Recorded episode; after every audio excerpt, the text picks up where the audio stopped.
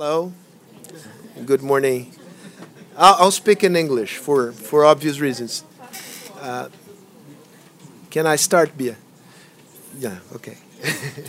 so, good morning, everybody. I, I was telling them that we are Swiss in terms of punctuality. So, to make my promise good, we are starting at 9:30 on the on the dot. Uh, let me just start by saying um, many thanks to, to the German embassy. Where's Michael? Here. Thank you, thank you so much for the opportunity to have such outstanding German scholars with us today. Well, the notice, the information that they were coming uh, came at short notice, but I did not hesitate a minute to take the opportunity and say yes uh, to your offer. So thank you, thank you so much. And thank you, both of you, Professor Merkel and Professor Miller, for being here. Uh, we've been uh, focusing on one on the same topic, uh, the crisis of representative democracy, populism, and the like, for the last three, four years.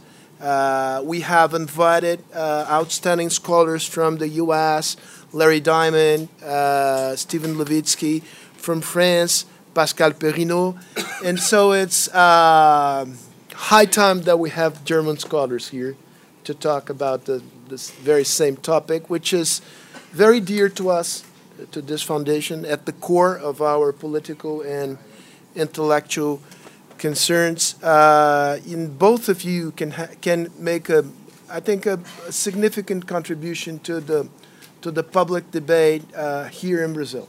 So I hope this is the first of various uh, meetings here. You're, you have a permanent invitation to come back. And uh, without uh, further ado, I'll turn the floor to Professor Merkel, who starts uh, 30 minutes. Then uh, Professor Miller will have uh, 30 minutes more, and then we can have a Q&A session. Floor is yours, Professor Merkel. Thank you very much for your kind introduction. Thank you for coming. I'm completely astonished that on a Friday morning so many people show up. So Me too. Me too. So let's not go into the explanation of that. Uh, oh. So I, I take this one, yeah.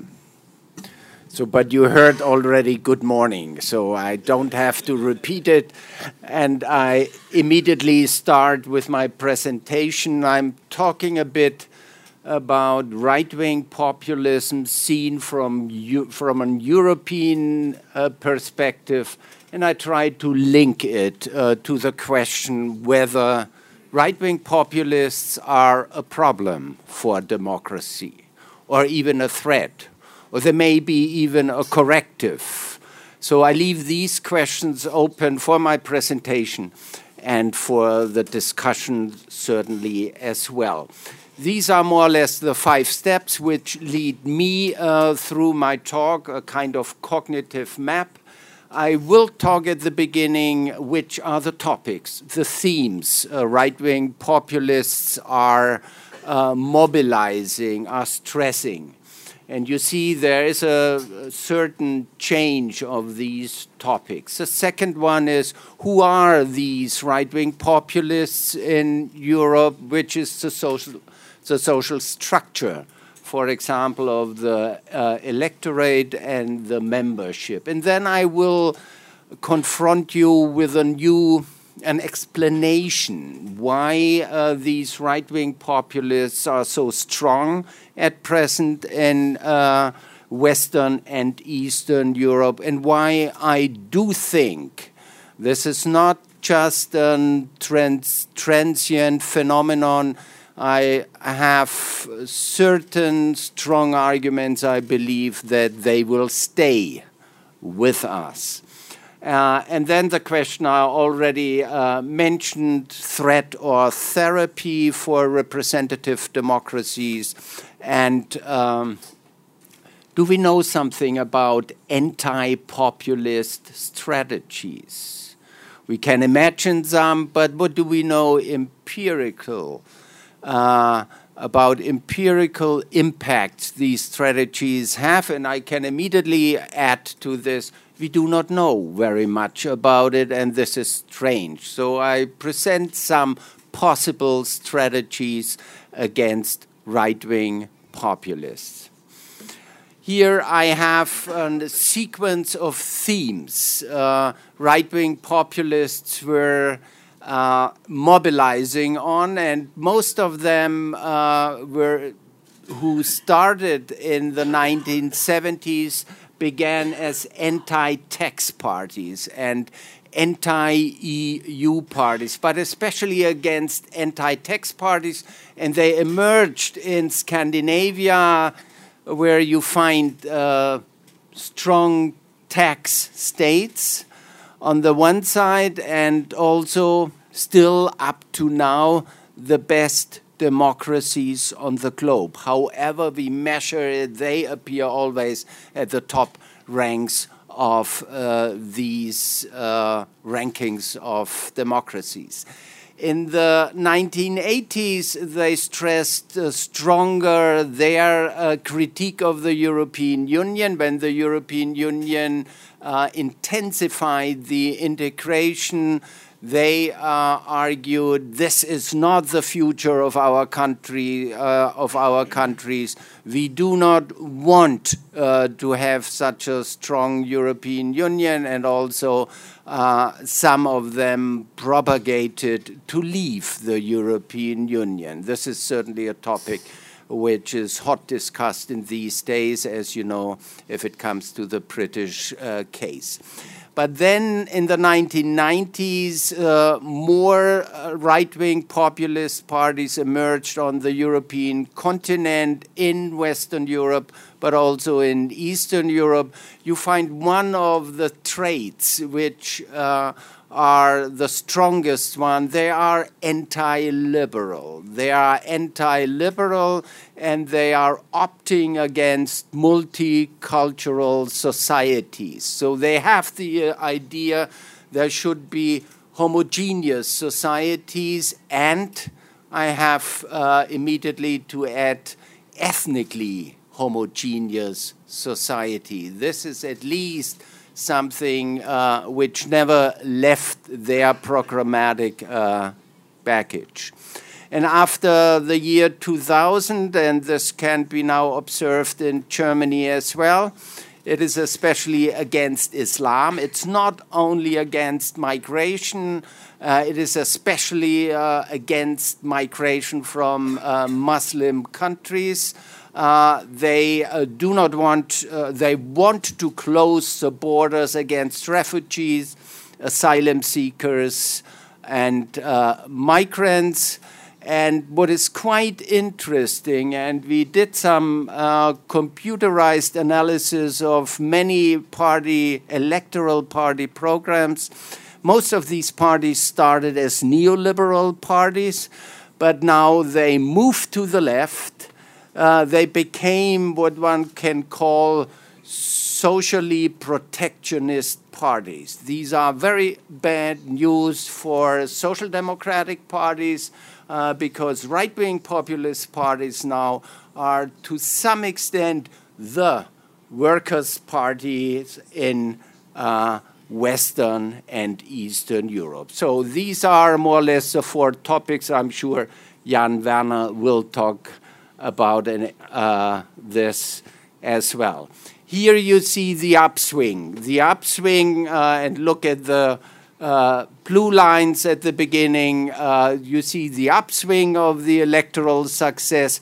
It is not so dramatic, one might uh, uh, find, however, from the 1980s or the early 1990s, you see a steep increase in uh, the electoral share for right wing populist parties. Uh, Eastern Europe is certainly, uh, in Eastern Europe, you find stronger right wing populist parties uh, than compared to the West. And what is quite a difference, you have at least in two countries right wing populists governing as the dominant uh, coalition partners and governments. And we have to discuss whether maybe right wing populists in opposition are a complete different thing uh, compared to right wing populist parties in governments if we talk about the impact on democracies.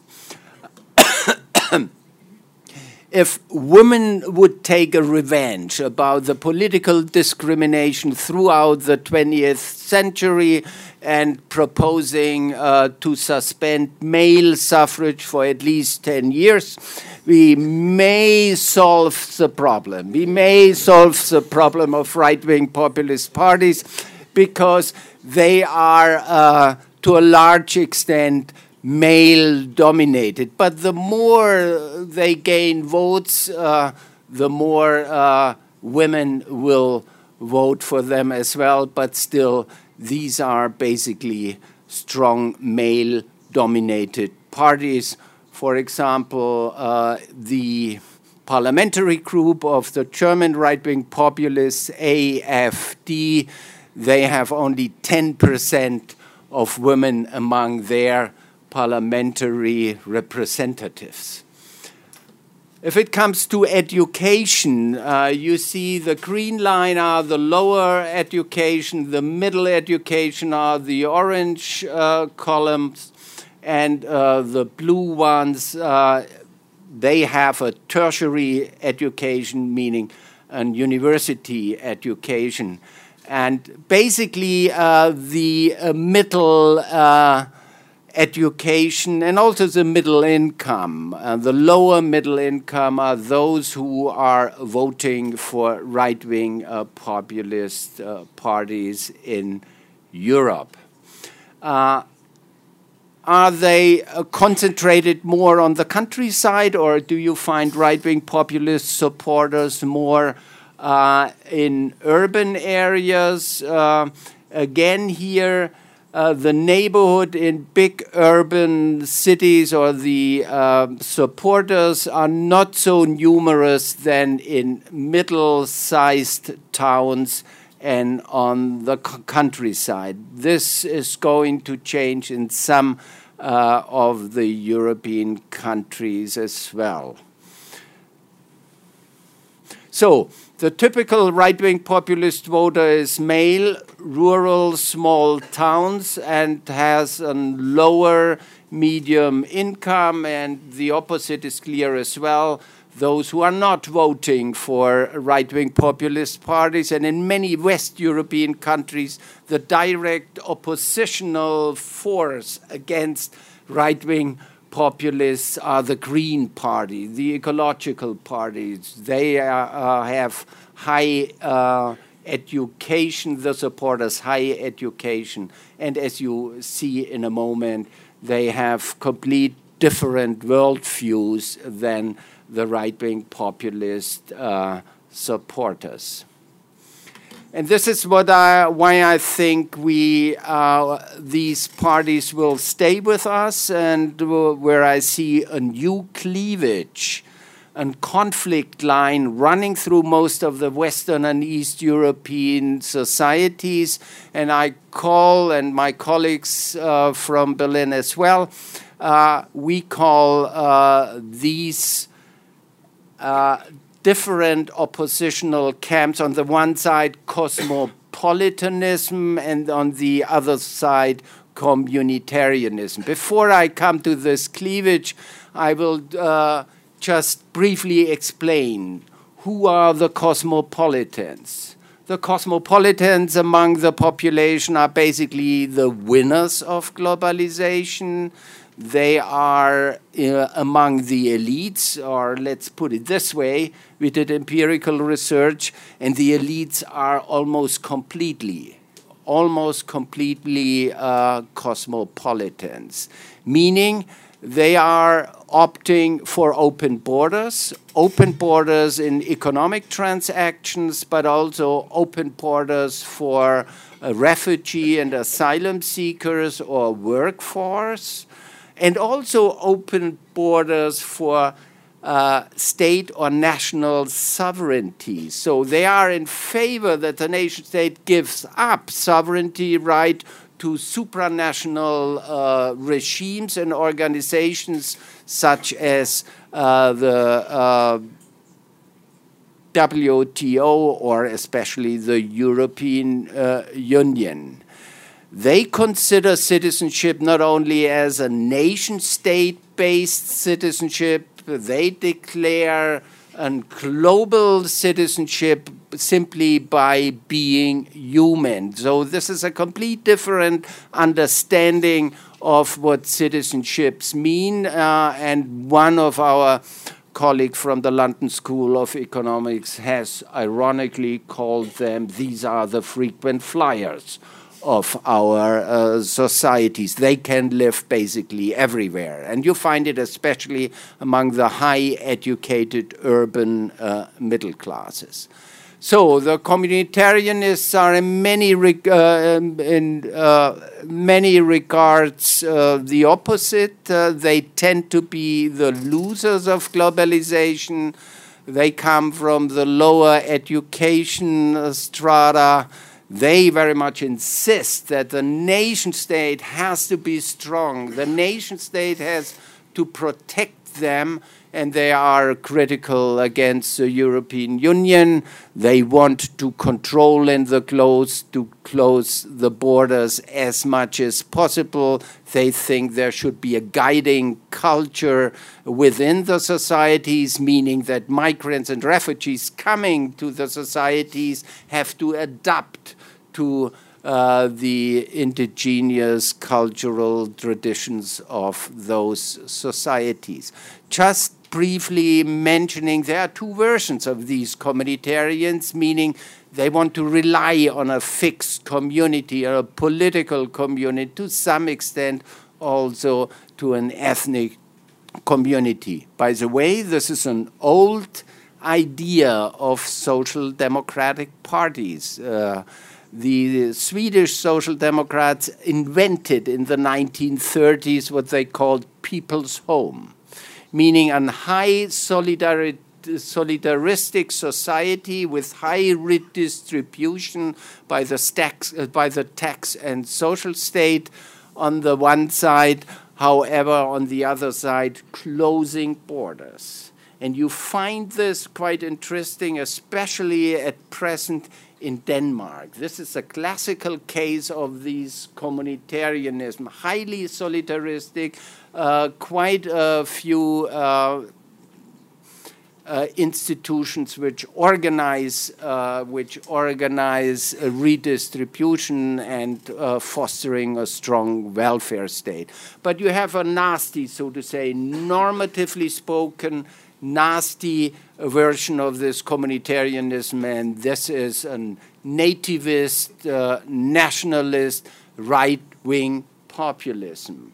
Uh, and as I have said, what I see at least, or our analysis hint at, is that they're becoming, uh, to some extent, chauvinist, social protectionist uh, uh, supporters of uh, their societies again, uh, these are uh, the German sociologist Max Weber would say ideal, typical construction. They mark the end of the cleavage. And if you control yourself, you will immediately see maybe I, I have both of these types in my consciousness. I can't be against neoliberal economics, but being very much in favor opening the borders for refugees. These are the green supporters, for example, in Germany. So think about uh, the more, however, people can be located at the end of this uh, axis, what I call a cultural cleavage between cosmopolitanism and nationalist communitarianism, the more these parties will have a future because they can mobilize along uh, such a conflict line. Are these right wing populists a threat? Uh, let me distinguish between politically, normatively, and functionally. Politically, uh, it depends very much, as I have said at the beginning, whether these populists are in opposition or they stay in government. If they are in opposition, they may function as a corrective to an obvious representational gap left open by the established parties. The established parties then have to win back those voters who went to right wing populists. If you are in government, then you may change already the institutional fabric of the political regime. And if they are in government, it depends whether they are the junior uh, partner in such a governing uh, coalition, as it is the case sometimes in Scandinavian countries, as it is the case in Italy at present, or in Austria, or if they are the dominant partner in government where they can uh, guide uh, the governance of their country. And I do see a difference whether, and this may be for Latin America relevant as well, if right wing populists operate within well established, stable democracies or they operate within not so consolidated uh, democracies. And the less these democracies are consolidated, the more harm they can do uh, at the government. Poland and Hungary are certainly exemplary cases.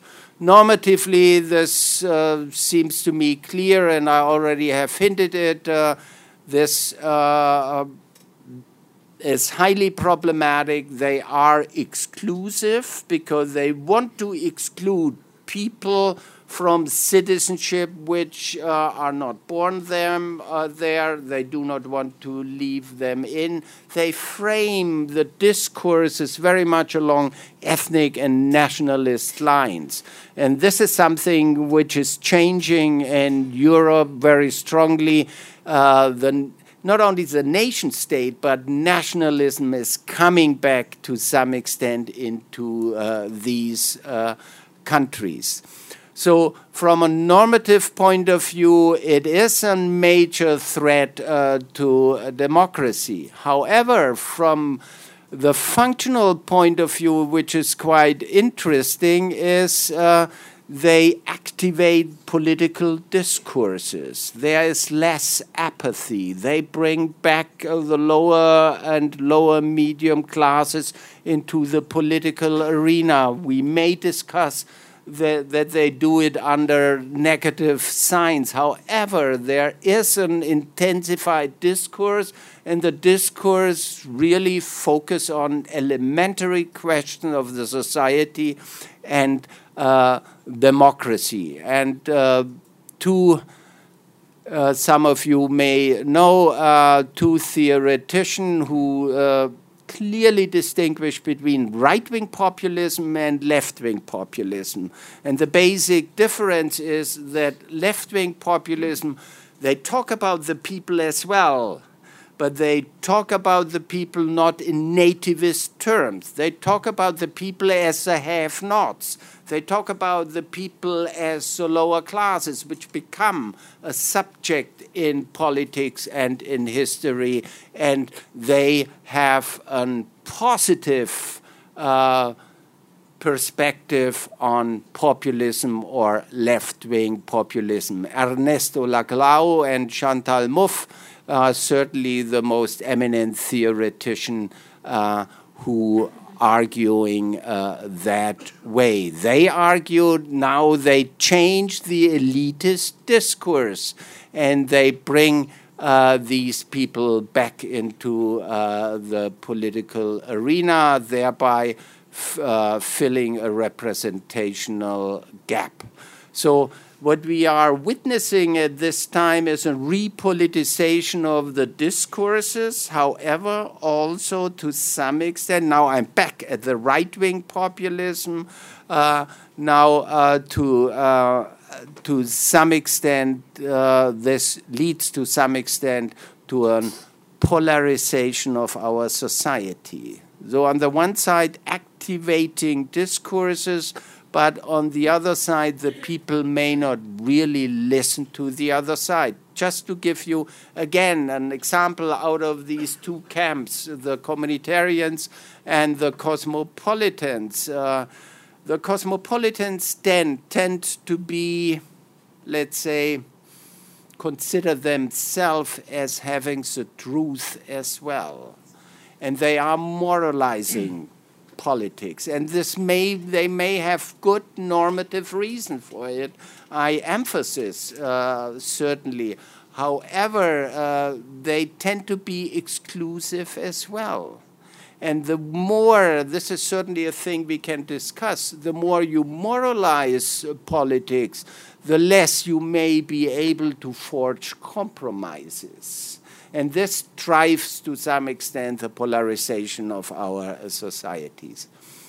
I come to my last point. Uh, what do we know about if uh, anti populist strategies? If we assume that right wing populists is normatively uh, a threat to democracy, it harms especially one dimension of democracy, not that much the participatory dimension, but very much the dimension of uh, the rule of law, uh, the inclusiveness, and the sensibility versus uh, minorities. And most of these strategies we already have seen, uh, uh, but uh, as I have said, we do not have a systematic evidence about the impacts they have. And I only go through the left column about the uh, the action, uh, and I don't talk about uh, it would take too long about the risks involved. The one idea is why not banning these parties? This would be something in a German tradition, even.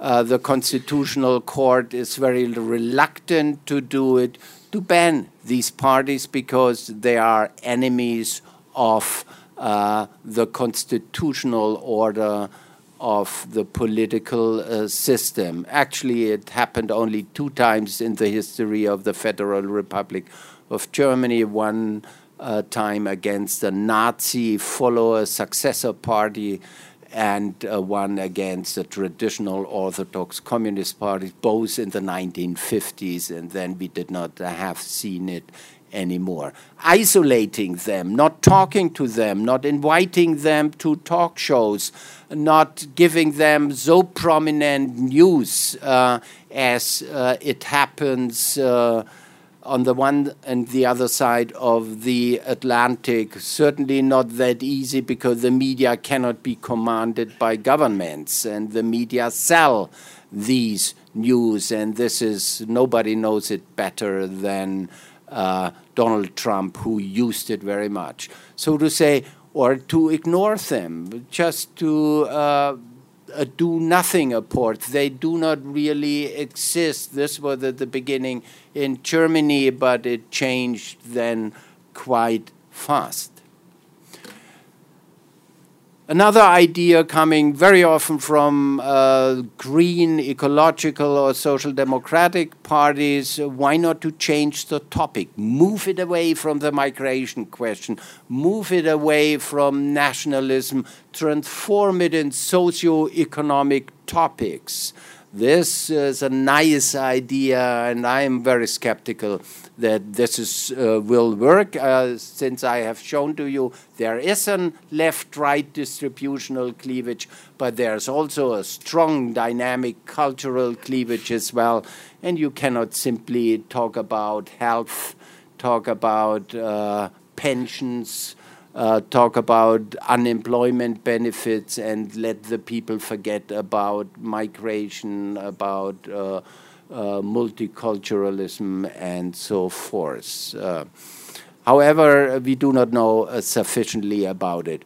Co opting themes, so to say, co opting, for example, the migration question and reformulate it in more moderate terms, in less racist, xenophobic terms, but be keen uh, and saying we do not want to have uh, very many of them. To some extent, this is a Danish st strategy uh, I have uh, talked about in the beginning.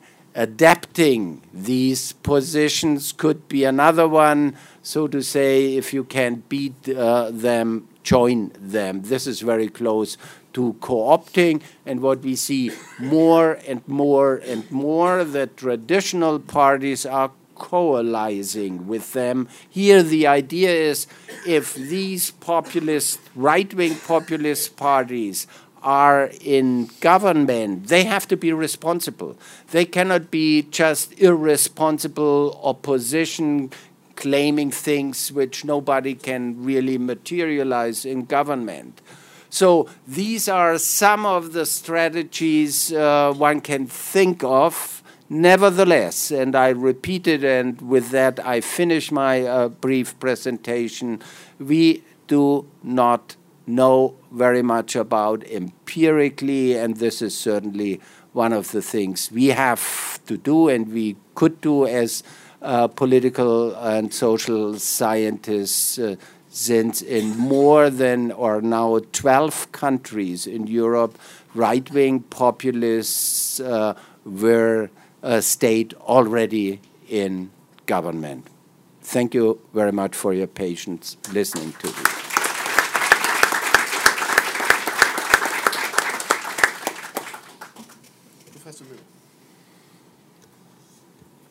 Also thank you very much for the invitation in fact, a generous permanent invitation, which I hope will still stand after my remarks this morning. Ladies and gentlemen, you all know that the word populism has become ubiquitous in global political discourse. It's not just actors on the right, but also plenty of actors on the left who are nowadays labeled as populists. Even even poor Emmanuel Macron, at one point in 2017, was called a populist. It was said at the time that he was a populist of the extreme center. This raises, of course, the question of what exactly all these different populists are supposed to share, if it's not really policy content as such. Against this background, what I want to offer you this morning is first of all some observations about what a more precise definition or understanding of populism might look like. I secondly want to address the question of what populists in power tend to do, and I will focus on those situations where they really have power. So, to pick up what Wolfgang was saying, situations where these are clearly the dominant actors and not just the junior partners. And then, lastly, I'll say a few words about what you might call anti populist strategies, which have been very tempting for liberal Democrats, but which I think we can actually be pretty sure about don't work. And then, if you don't mind, I'm also going to mark two differences with Wolfgang, because otherwise people are always going to say, oh, always the same, you know, homogeneous discourse by these liberal elites up on the podium. So I'll try to pick a fight, you know, to liven things up a little bit. So, what is populism anyway? Well, the conventional wisdom today, of course, is that populists are those who criticize elites, criticize the establishment. On one level, it seems obvious. On another level, you might say, it's actually a very strange thought. Up until recently, any old civics textbook would have told you that being critical with the powerful, be it in politics, be it in the economy, be it in culture, be it anywhere really, is a sign of good democratic engagement. Come the 21st century, we're told day and night that people who are actually critically minded are somehow, possibly, dangerous for democracy. Clearly, things cannot be as simple as that. It's true that when populists are in opposition, they criticize sitting governments and other parties. But they also always do something else. They claim that they, and only they, represent what populists typically call the real people, or also the silent majority. This might not sound so bad. This is not immediately the same thing as racism, or let's say in the European context, a fanatical hatred of European integration. And yet, ladies and gentlemen, this claiming of a monopoly of representing the real people is bound to have two detrimental consequences for democracy. First, and perhaps rather obviously, populists will then also say that all other contenders for power are fundamentally illegitimate. And this is never just a question about policy or even a disagreement about values, which, after all, is completely normal, ideally even productive in a democracy. No, populists, in a sense, always make it completely personal and completely moral. The issue is always from the get go that the others are simply corrupt or, to coin a phrase, crooked characters. What Trump did in the presidential campaign 15 16 vis a vis his main opponent was, of course, in many ways extreme. But I don't think that it was an exception. All populists engage in that kind of rhetoric.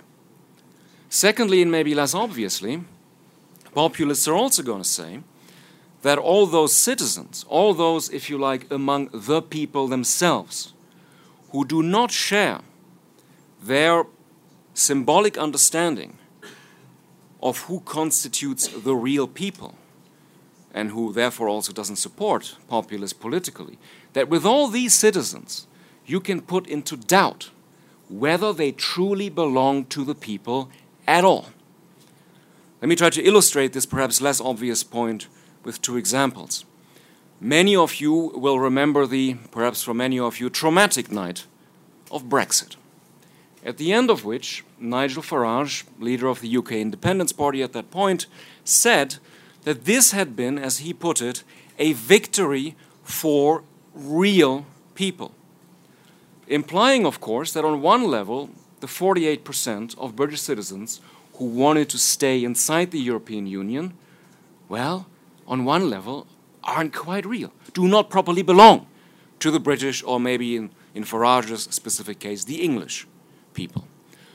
Or an example from an otherwise pretty much unremarked on campaign speech by the man who now occupies the White House. In May 2016, Donald Trump said, I'm quoting from memory, the most important thing is the unification of the people. And all the other people don't mean anything. I hope you can see where this is going. What matters about populism is not anti elitism. Any of us can criticize elites. Doesn't mean we're right, but this is not in and of itself a danger for democracy. What matters about populism and is a danger for democracy is anti pluralism. It's the tendency always to exclude others at the level of party politics, pretty obviously, less obviously at the level of the people themselves, where the populist leader basically decides these are the real people, and even if you happen to hold an American, a German, maybe a Brazilian passport, you still don't truly belong to the proper people. Allow me to draw out one implication of this account that might have particular relevance, certainly in the country where I live, as we are moving towards the next presidential election. If you find anything worthwhile in what I've been trying to get across so far, you might, you might have thought that populists who lose elections or who don't gain overwhelming majorities have a pretty obvious problem. How can it be that on the one hand, they and only they represent the real people, and on the other hand, they don't win? It's a logical conundrum for them. There is a, I would say, typical, but not always to be found strategy with which populists who lose tend to address this problem. What they very often do is to essentially argue look, by definition, if the silent majority were not silent, then we would always already be in power because we are the only ones who represent the real majority. So if we don't win, maybe it's time to take another look at the silent majority, and what we find is that actually we're not talking about the silent majority, we're talking about the silenced majority. Somebody must have been manipulating something behind the scenes to prevent us from winning. It must have been rigged. Many of you will remember Trump's remarks in the run up to the 2016 election, where he said, If I'm going to accept her win, I'll tell you at the time. Everybody understood what that really meant.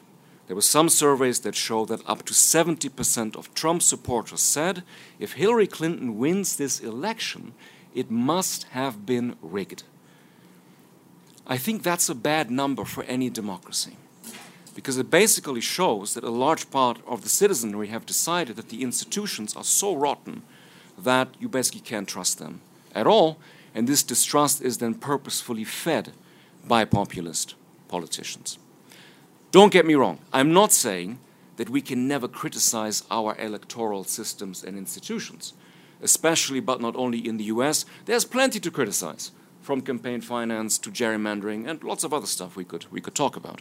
But there's a difference, ladies and gentlemen, between a view that advances these general criticisms and somebody who, in essence, says, Our system is rotten because I didn't win. And against this background, it's at least worrying, to put it mildly, that Trump is already building up a scenario leading up to 2020 where he says, well, lots of illegals could be voting again. And by the way, as he did most recently, you know, I'm friends with the military, have you noticed? And also the bikers. I'm not sure how the military feels about being put in the same category as, you know, the bikers, but never mind. So it's already again moving towards a scenario where an election can possibly be put into question. Swiftly on to the second chapter of my remarks. What do populists do when they get into power and really have power? A very common view, it seems to me, among broadly speaking liberals is that these actors have such horrendously simplistic ideas about policy that once they get into power, they're going to find that all their demagogic promises can't be kept, all their policies don't really work. So either they moderate, they become more rational somehow, or they stick with their crazy policies, which then automatically fail. Their supporters are going to see that things fail. So either way, the problem solves itself in one form or another. Or a kind of variation on this thought all populists are against the elite. Once these actors are in power, they themselves, of course, have become the elite, so they cannot continue their mm. anti elite discourse, and they will have to abandon it, they will have to normalize somehow. So again, the problem solves itself. It's a very comforting thought, and I think it's profoundly mistaken. We have enough examples in our era of populists in power who not only can govern, but who can govern specifically as populists, which is to say, as actors who do not fundamentally recognize the legitimacy of an opposition. And to name just some of the most obvious ones in the European context Hungary and Turkey. Uh, hung, well, Turkey is in Europe, but also Poland. Uh, if you want a left wing example, I don't need to belabor the point which country in Latin America right now would be an obvious example of left wing populism in power having led to an obvious disaster. But think also of maybe less obvious examples like Modi, who is not simply a kind of proponent of neoliberalism, but also has clearly defined the real Indian people along basically Hindu nationalist lines. What all these cases, it seems to me, show is that there is by now something that you might even perversely call a populist art of government, a set of techniques with which these politicians consolidate their power, and where, by the way, they can also learn from each other in terms of how you basically go about implementing this art. Allow me to just pick, up, pick out a couple of these elements of this art of populist governance. The most obvious, I guess, is that all these populist actors are always going to push back against any criticism from independent institutions, be it constitutional courts, be it free media, by always saying, we are elected, you're not, and furthermore, we are the only ones who truly represent the people. This is by no means new. I'm not saying this is a great innovation. Napoleon III in the 19th century pretty much already said the same thing about the French press that criticized him. But there are a couple of other things that arguably are more innovative.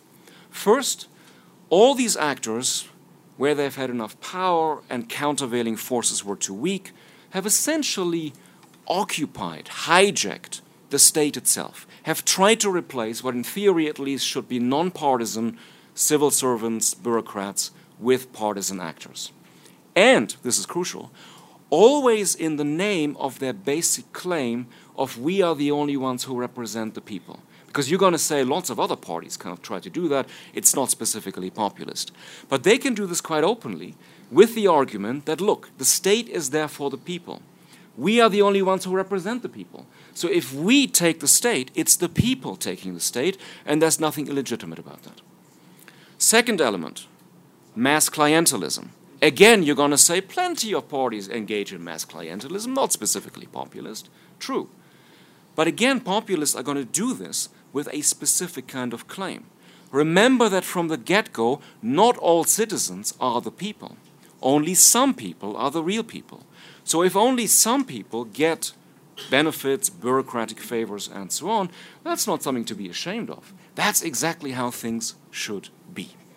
Thirdly, and perhaps rather obviously, if there is pushback, if there is protest from civil society against these populist governments, I think by now it's clear that all of them tend to follow a playbook that was arguably first worked out by Vladimir Putin. Whenever people appear on the streets to speak out against populist governments, populist governments are going to say, these aren't really citizens protesting against us. What you see out there, of course, has all been paid for, manipulated, engineered by outside forces. And then, you know, you can draw on a wide range of usual suspects. It's the CIA. George Soros is always a favorite in these, in, these, in these contexts. But really, there are no limits to creativity.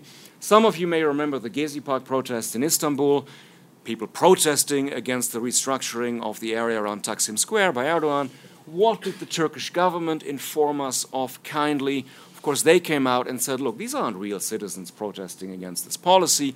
Everything has been organized, obviously, by Lufthansa, the German airline. Why? Because Erdogan was, of course, also building this fantastic new airport, which was giving another boost to Turkish Airlines, which, as Morgan Freeman is telling us in all these great ads, is a fantastic airline anyway. So Lufthansa was really concerned and hence paid all these people to come out. Notice how, again, beyond the obvious realpolitik element here, there is a symbolic dimension why populist politicians have to do this. If you say, we and only we represent the people, by definition, it cannot be true that other people are really against you. So you have to also morally and symbolically delegitimate protests as much as possible. And maybe it's worth belaboring the point that, of course, it's entirely legitimate for governments to push back against the pushback and to say, look, we're elected. You're just demonstrators. Of course, you can voice your dissatisfaction, but if you want something radically different, you got to wait for the next election. And by the way, these are the justifications for our policies. That's completely normal democratic politics. But if a person in response to protest says, or rather tweets, that these are all paid up activists, as Trump did, that is not a normal democratic reaction. Because you are basically saying there's nothing for us to discuss. I'm not even going to justify my policies to you because I don't recognize you as legitimate actors. You are just basically fake citizens out there who don't represent anything or any legitimate legitimate opposition. All right, swiftly on to my very last chapter. I just want to pick out what I take to have been two very typical ways in which, broadly speaking, liberals have tended to react to populism that I think can be highly problematic. First, if you are confronted with, let's say, a president who lies at least once a day, might sound familiar to you as well. It becomes very tempting for liberals to say, look, the situation is obvious. We have the truth, we have rationality. They always do fake news, they're always lying, it's always demagogues, and so on. I mean, if you just, you just need to you know, open the New York Times any day of the week and you know you have a pop-up that says if you care about the truth subscribe today and of course the truth is always 40% cheaper you know every time you click on this you click on this thing. It's very tempting to go down this road. But where is it going to lead us? I think it's going to lead us to a distinctly technocratic stance. By technocracy for shorthand i mean actors who say there's really only one rational policy solution. If you disagree, you basically reveal yourself to be irrational, you haven't understood the complexity of today's world, there's really nothing for us to discuss, also, there's nothing to debate in parliaments, there's only one rational solution that has to go through. Why is that so problematic? Well, it's partly problematic because it provides a great opening for populists to come back and say, What do you mean there's only one solution? Where are the people in this? We thought democracy was about choices. So, if in doubt, it's likely to embolden populists further. And what's going to happen next? If populists become stronger, technocrats are going to become even more technocratic because they're going to say, Look, you give people a choice, they bring crazy people to power. So we, we should ideally give people even less of a choice. You know, more gatekeepers, more restraints on what we, what we, what we uh, throw open to democratic decision making. And guess what? If technocrats become stronger, the populists become stronger again. So we're caught in a complete vicious circle, potentially. And the irony is also that while this might look like now like, oh, we have two extremes, technocracy against populism, ultimately, these two stances actually have one important thing in common because they are both forms of anti pluralism. The technocrat says only one rational solution, nothing to debate. The populist says only one real people, only we represented. If you disagree, you're a traitor to the people, nothing for us to discuss. Whereas I would hold that basically normal democracy happens in between, where you have choices, where you recognize the legitimacy of adversaries, but where you also basically accept the point that democracy, as shocking as it might sound, isn't really about truth. It's about different opinions that obviously have to be constrained by facts, but these are situations where we can legitimately disagree. Which brings me to my very last point. Especially, but not only, if you follow political discourse in the United States today, of course, you are confronted with an endless series of lamentations about polarization. Oh, our society is so divided. It's particularly culturally divided between, you know, flyover country and the bi-coastal liberal elites. And this is terrible. And we need sort of a healing of these divisions. And ideally, we're going to have candidates for 2020 who are quasi therapists who can heal us. I mean, wait a minute. Division in and of itself, even polarization in and of itself, is not the end or even a threat to democracy. If we didn't have divisions in our societies, we actually wouldn't need democracy. If everything was always automatically consensus, why do we even have political struggles? They're completely legitimate as long as the adversaries recognize each other as legitimate, which is, if you find anything worthwhile in what I've been trying to say, is precisely what populists do not do. But division in and of itself is not the problem. A further problem then arises if one gives in to the temptation of buying the argument that ultimately all these divisions are really cultural or are about ways of life. People very often nowadays say, look, the problem is with these arrogant liberals, you know, who are really, of course, condescending towards rural America, you know, who make fun of, you know, Appalachian hicks, hillbillies, all these kinds of things. And by now, plenty of liberals have said, yes, mea culpa. I'm now going on what sometimes is ridiculed as a Trump safari. So, you know, you go to these places, you look at the, you know, the native population, and pretend to be very sympathetic and so on and so forth. I'm not, I'm not saying that cultural differences don't matter. I'm not saying that everything can be reduced to economics. My plea, though, is to be much more careful with these cultural interpretations. First of all, I think it's very doubtful whether many people actually, truly, in their lived experience, encounter forms of disrespect like the ones I've just presented to you. What they do encounter for sure is something else. They encounter talk radio and Fox and all these other great media organizations, which day and night tell them that they are being disrespected. Because it turns out polarization is also big business. And it feeds on itself and it creates the very divisions of which it then lives. Secondly, lots of, lots of uh, takes of, or interpretations of so called left behind places are still much better understood through basic socioeconomic factors. What's typical of left behind places, at least in the United States? Well, to begin with, it's very difficult to get to them. It's partly the deregulation of the American airline industry, which led to a situation where to get to these rural places is enormously expensive, sometimes more expensive than to fly across the Atlantic. What also led to that them being, them being left behind are basic regulatory decisions, economic decisions about basically the end of real community banking, which used to play a very important role in these sorts of places. What also is important is, to put it very bluntly, but I think not inaccurately, that local economic actors did a great job in terms of lobbying to convince people that we all share a certain form of life. So, prime example, a place like West Virginia, where 30 years ago people would have said, Look, I'm a coal miner, but my kids should not be coal miners because this is an incredibly dangerous and unhealthy thing to do.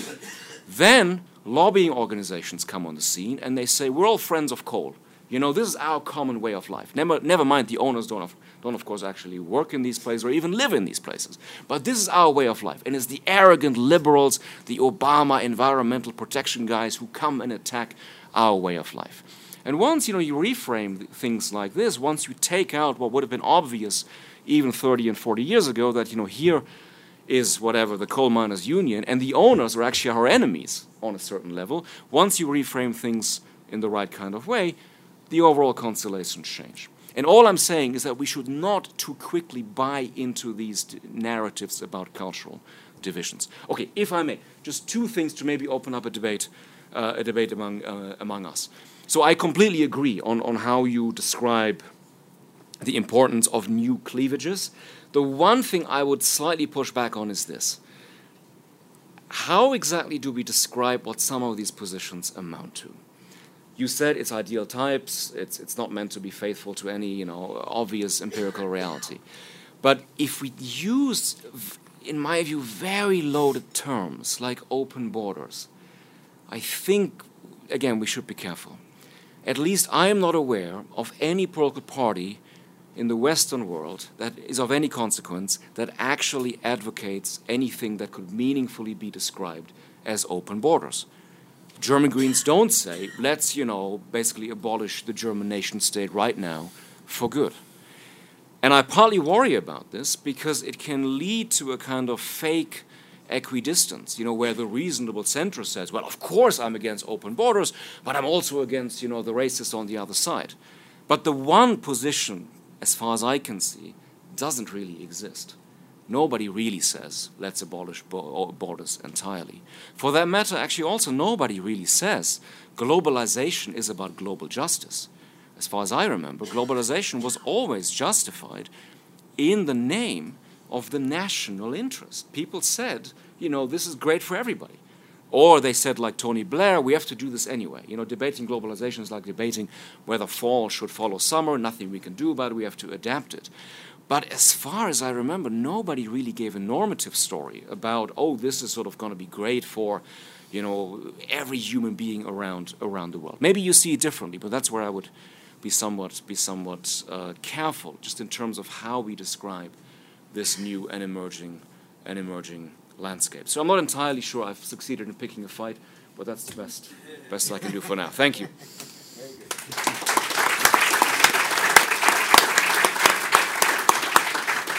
If you agree, I will proceed as I normally do here, which is to collect some uh, questions and then you reply to them all at once. Can And- I have a, a, a chance to respond very, very. Briefly? you I will not take you time away uh, uh, in order uh, to deepen the disagreement. Uh, Feel free to do so.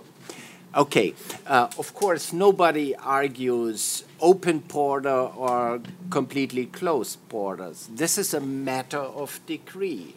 But I would argue if in 2015 in Germany, if there would not have been such an influx of refugees and asylum seekers and migrants, we would not have seen the birth of such a chauvinist, right wing populist party.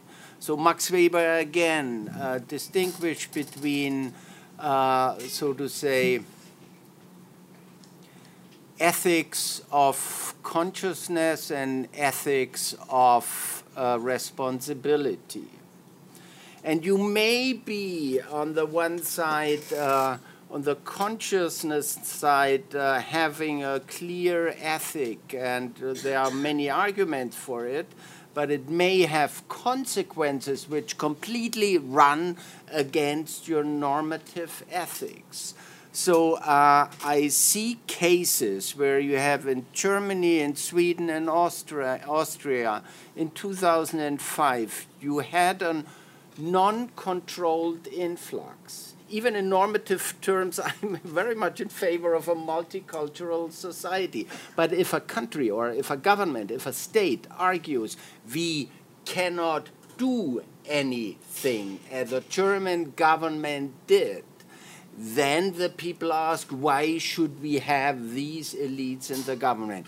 Big, big mistake. And the second last point I want to mention here, uh, Jan, you said about right wing populists are moralizing politics. I agree. But at the same time, uh, the Greens and parts of the Social Democratic Party, where I feel myself close to, are moralizing exactly uh, with the same intensity. If you, uh, if you use the term in the academic spheres or in uh, the what one can sometimes call hyper hyper liberal sphere, if you are saying this may have been a problem that uh, the Merkel government did not close the borders after the first weeks, then you are immediately a chauvinist, a racist, you are excluded from the discourse. Uh, and this is what happened. The same with gender things. They may be completely wrong, but they are not allowed to talk. And this is water on the mills of the right wing populists. And because both sides are moralizing that much, uh, this cleavage will stay and will stay as a cultural one.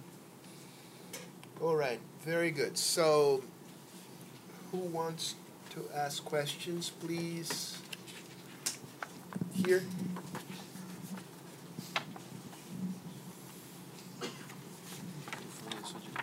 Please ide- identify yourself shortly and make a concise question. Uh, let me to, to introduce myself. I am Alberto Amaral Jr., professor of international law at the Faculty of Law of the University of São Paulo. Uh, first, my question is directed to Professor Merkel.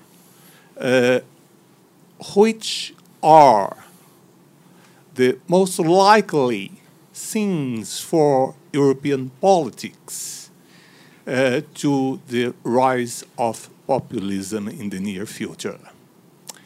Second, uh, my question is directed to, to Jan.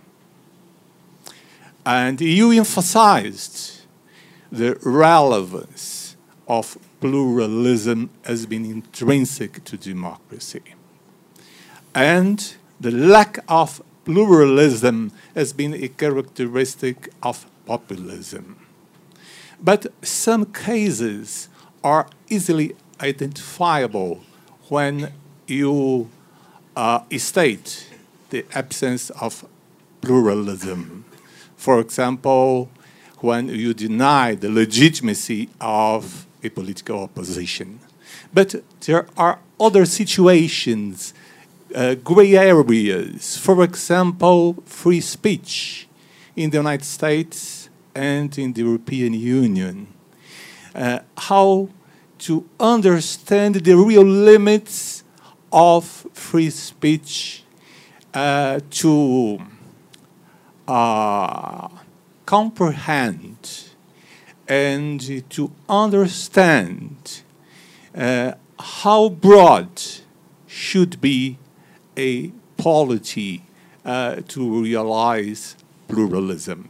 My question is how much uh, suppression of pluralism is necessary uh, for populism to consummate? Good. Anyone else wants to ask a question? Here, ladies first, then you go. Thank you. Um, my name is Marina Gibson. I'm a law student from the in the master's degrees program of the State University of São Paulo, and I have a question. It can be for both professors. Um, how can a uh, can an unstable and recent democracy uh, like Brazil deal with the changes proposed by the right right wing right wing uh, populists to that aims to withdraw the fundamental rights from minorities, which um, some of their proposals at the National Congress aims to reduce the rights of some population, like women, women's, and the the LGBT, people. people. and all these cases, and why, from a normative view, there is a relevant reason to moralize politics by both sides. Good. Uh, so, the, Ian, Angela, I think we, we, we're going to have two rounds of questions here. So, uh, a very simple, a very simple question, Roberto Teixeira da Costa. I'm from the GACINT and the uh, University of São Paulo. What is the worst for democracy? Populism of the right or populism of the left? Right. So the, since this is I, I know which answer you want to hear. well, since this, is this is a short question, Ian, and then Angela, and then we close and we come back to the thing. I'm Jan Eichbaum, a consul general of Luxembourg. Uh, my question is when the democracy, and I think I want to have an homage today of, of what happened in Christchurch in, in, in, in New Zealand, that 48 or 49 Muslims were killed in, in, in, the, in, the, in, the, in the mosque uh, yesterday. When actually actions such as, as, uh, as this and, and other uh, far right or far left actions happen where where actually people are hurt and people are, are killed. And, and, and this is actually, you know, when you go above and, and beyond the, the, the theory and, and, and, and, and, and, to actions where you actually uh, disregard minorities. Angela.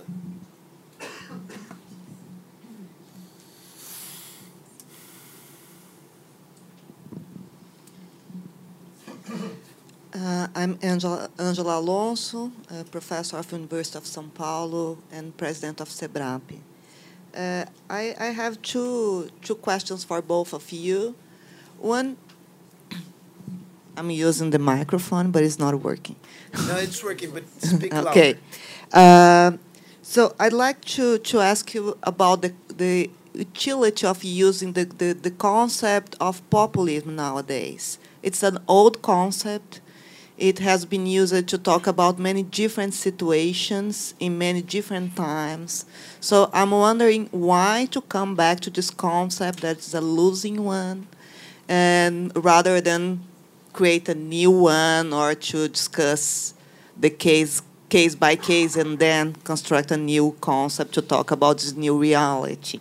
So that's my first point. The second one is can can we talk about this, what we could define as right uh, wing politics, without talking about the left wing politics?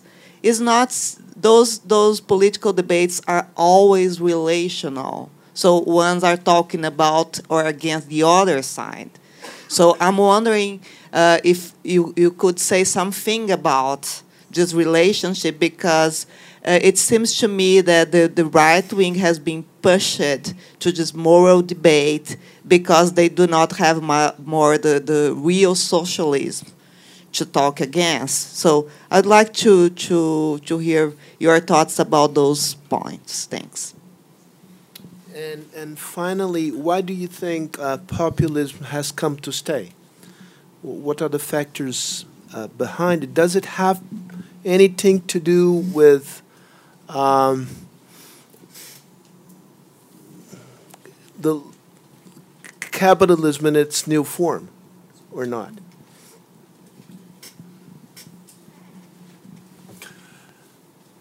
These are very interesting questions, and I'm certainly cannot answer all of them, and uh, Jan uh, will do at least as I can do a good job on answering it.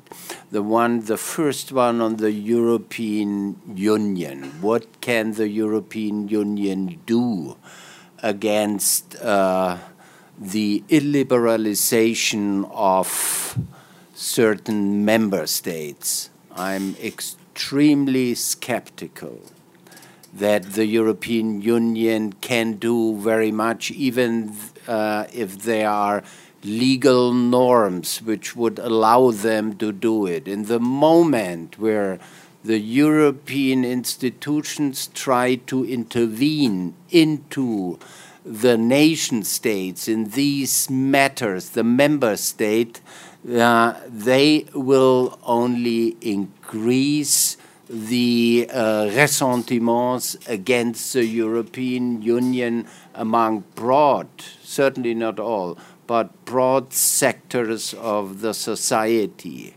And uh, if the European Union massively uh, try uh, to stop uh, the Polish or the Hungarian government to colonize uh, the judiciary and uh, to discriminate against NGOs. Uh, the regime will use it and will argue these are ex illegitimate external interventions into the domestic matters. So I'm I'm I'm very very uh, skeptical uh, about uh, that.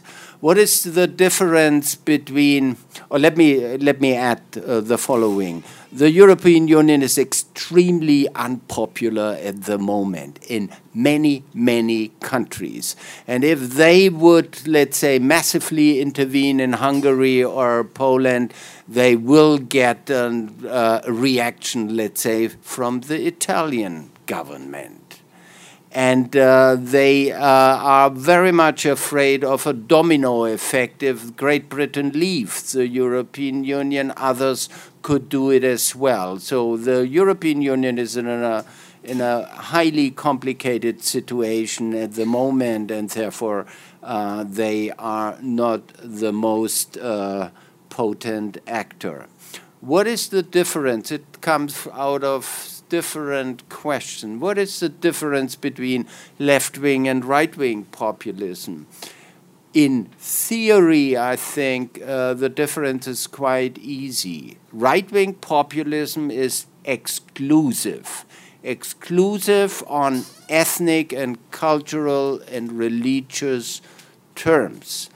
Left wing populism, in theory, tries to bring in the marginalized sectors of the society.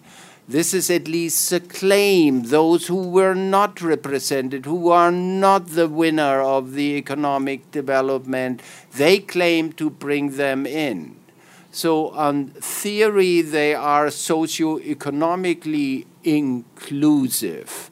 In practice, and Jan mentioned this, in practice, at least they have two things in common. The first one is they embark on a majoritarian idea of democracy.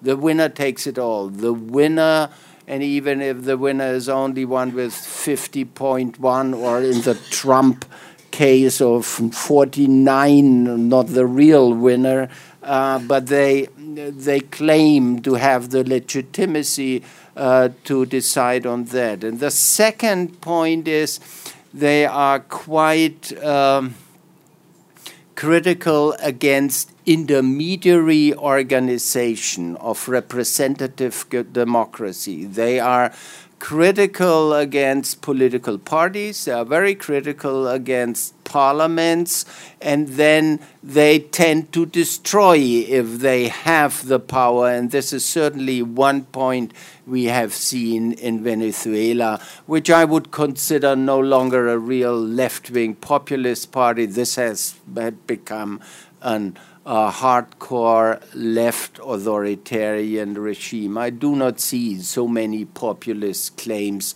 now under Maduro. So uh, I, I insist there is a difference between uh, left and right uh, wing uh, populism since I was flying in this morning, leaving yesterday uh, Germany, I uh, have not heard the latest news about New Zealand. This is certainly where Jan can say something. A last point, uh, it goes to, I think, her, your name was Marine, the law student uh, the minority protection. This is a kind, certainly, of a litmus test uh, for the quality of democracy. But what is at stake in the United States as well is how strong institutions are. The German philosopher Immanuel Kant once argued a good republic is one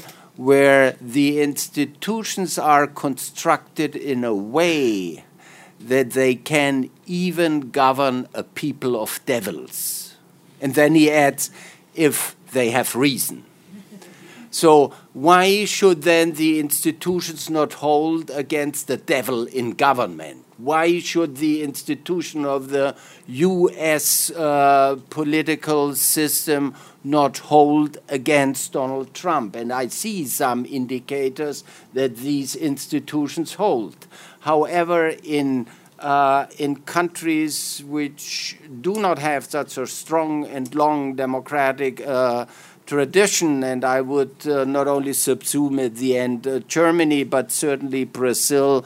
Uh, among these cases as well, these institutions may not so deeply rooted in society, and they may not be so able to keep uh, somebody who is a governing devil, uh, so to say, uh, within the boundaries of a democratic constitutions.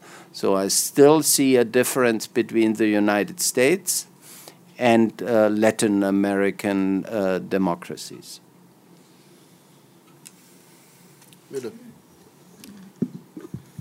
So, all excellent, i.e., extremely difficult questions. Alberto, I'm not going to sit here now and give you in five seconds the uniquely, universally valid theory of free speech. What I'm going to say is that, first of all, maybe it's worth underlining that yes, there's no such thing as a non pluralist democracy. At the same time, pluralism is not a first order political value like liberty, equality, maybe dignity.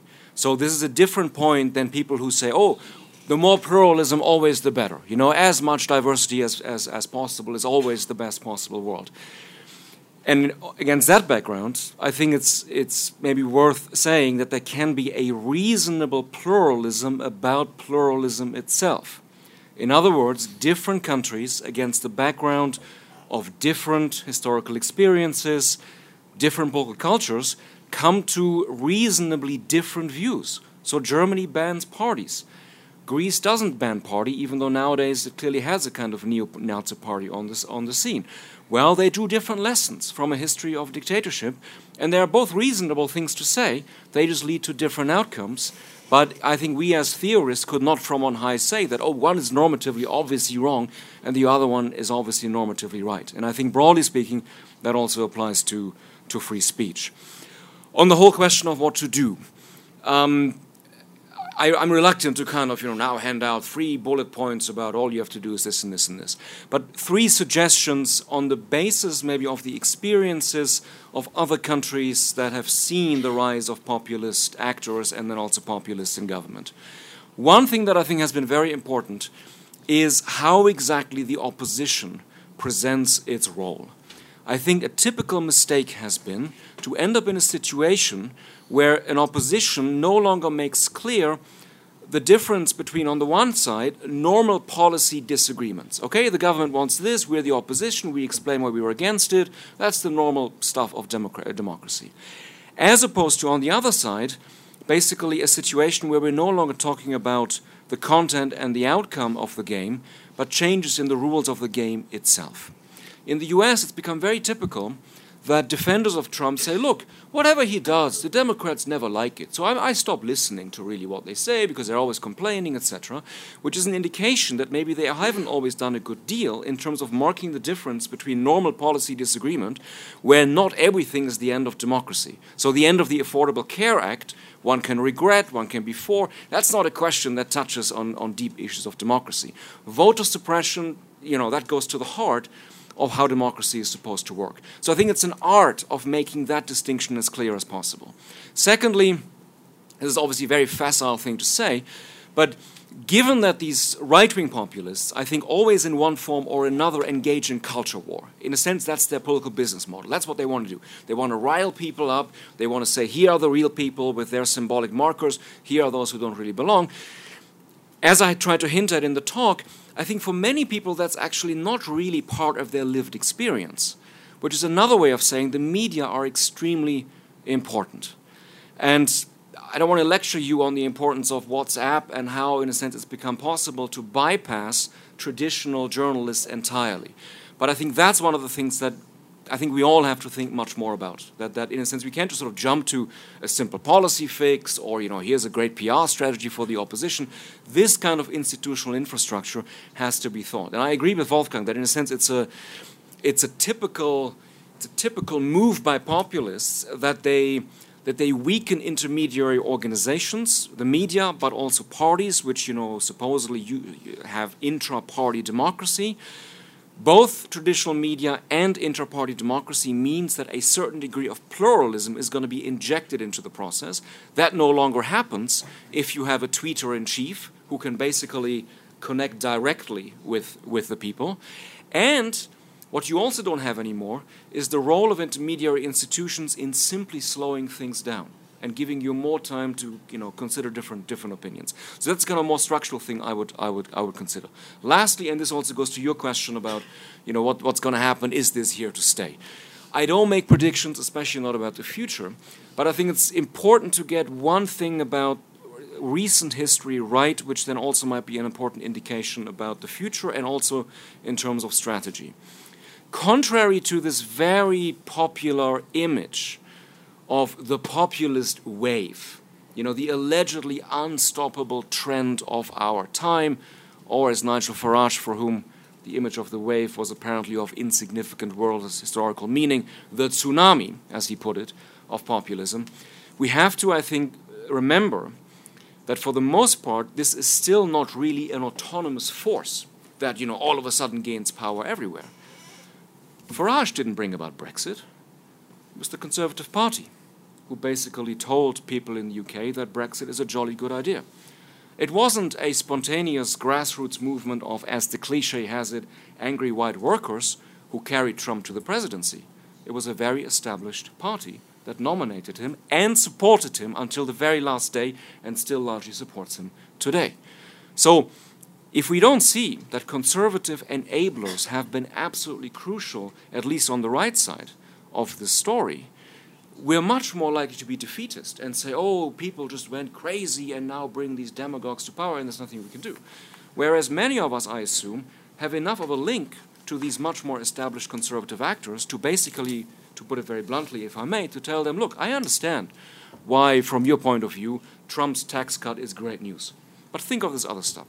I can see why, from your point of view, Orban is great news for the German car industry. But think of this other stuff, and I won't spell out what this might mean in a context in a context here. Briefly on to um, should we be using this concept of populism at all? Very clear-cut answer: yes and no. So, of course, you're completely right that this comes with a lot of baggage. There are lots of different uh, important uh, ways of understanding that word against the background of very different historical experiences. So, obviously, in the US, populism means something very different, broadly speaking, than in Europe. And you, you, in a sense, you get into hot water immediately if you say things that clash with certain historical understandings. Plus, very obviously, this is a politically contested concept. It's one that you know has been instrumentalized for political purposes. All of this is true. At the same time, this is true for virtually all of our political uh, concepts. So uh, anybody can always instrumentalize something. Everything has a history.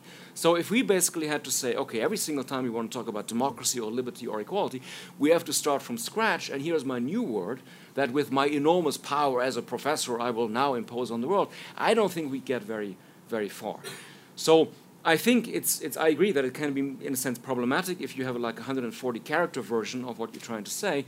But if you maybe have enough time to explicate the thought behind it and sort of construct an ideal type, and then people say, but look, you know, maybe we should call it something different, that's fine. I mean, I'm not insisting on the word. If you say, look, you know, it, this should much better be described as one party authoritarianism with a popular justification, okay, I, I'm, I'm not invested in the, in the particular ism as a as a, um, as a, as a word.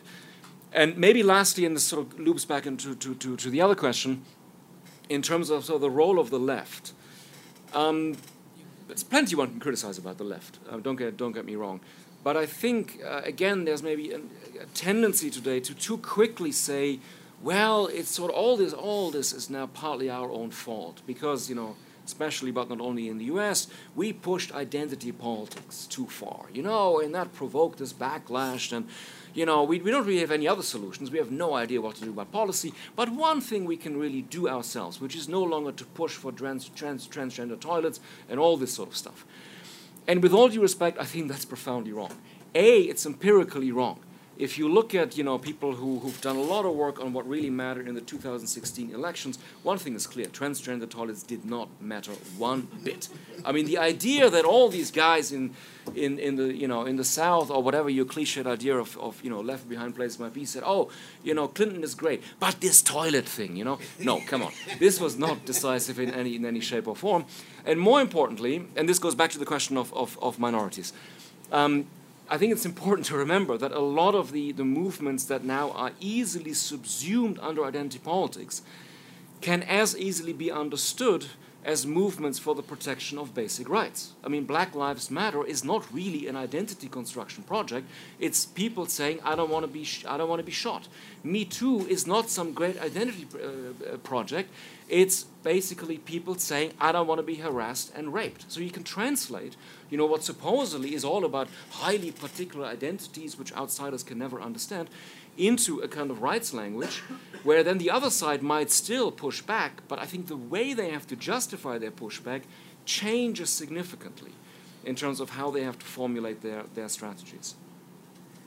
But if we cannot talk about or cannot explain the emergence of right wing populism as a reaction to something, maybe as a reaction to left wing. I would not call it uh, a reaction against left wing, but I do see this is a reaction against at least two things. The one is, as you have said, Jan, technocracy, expertocracy on the one side, and um, let's call it hyper hyper liberalism and uh, this is something you feel in the discourses uh, the people uh, do not, or a large sector of the people who feel not represented are reacting extremely negatively.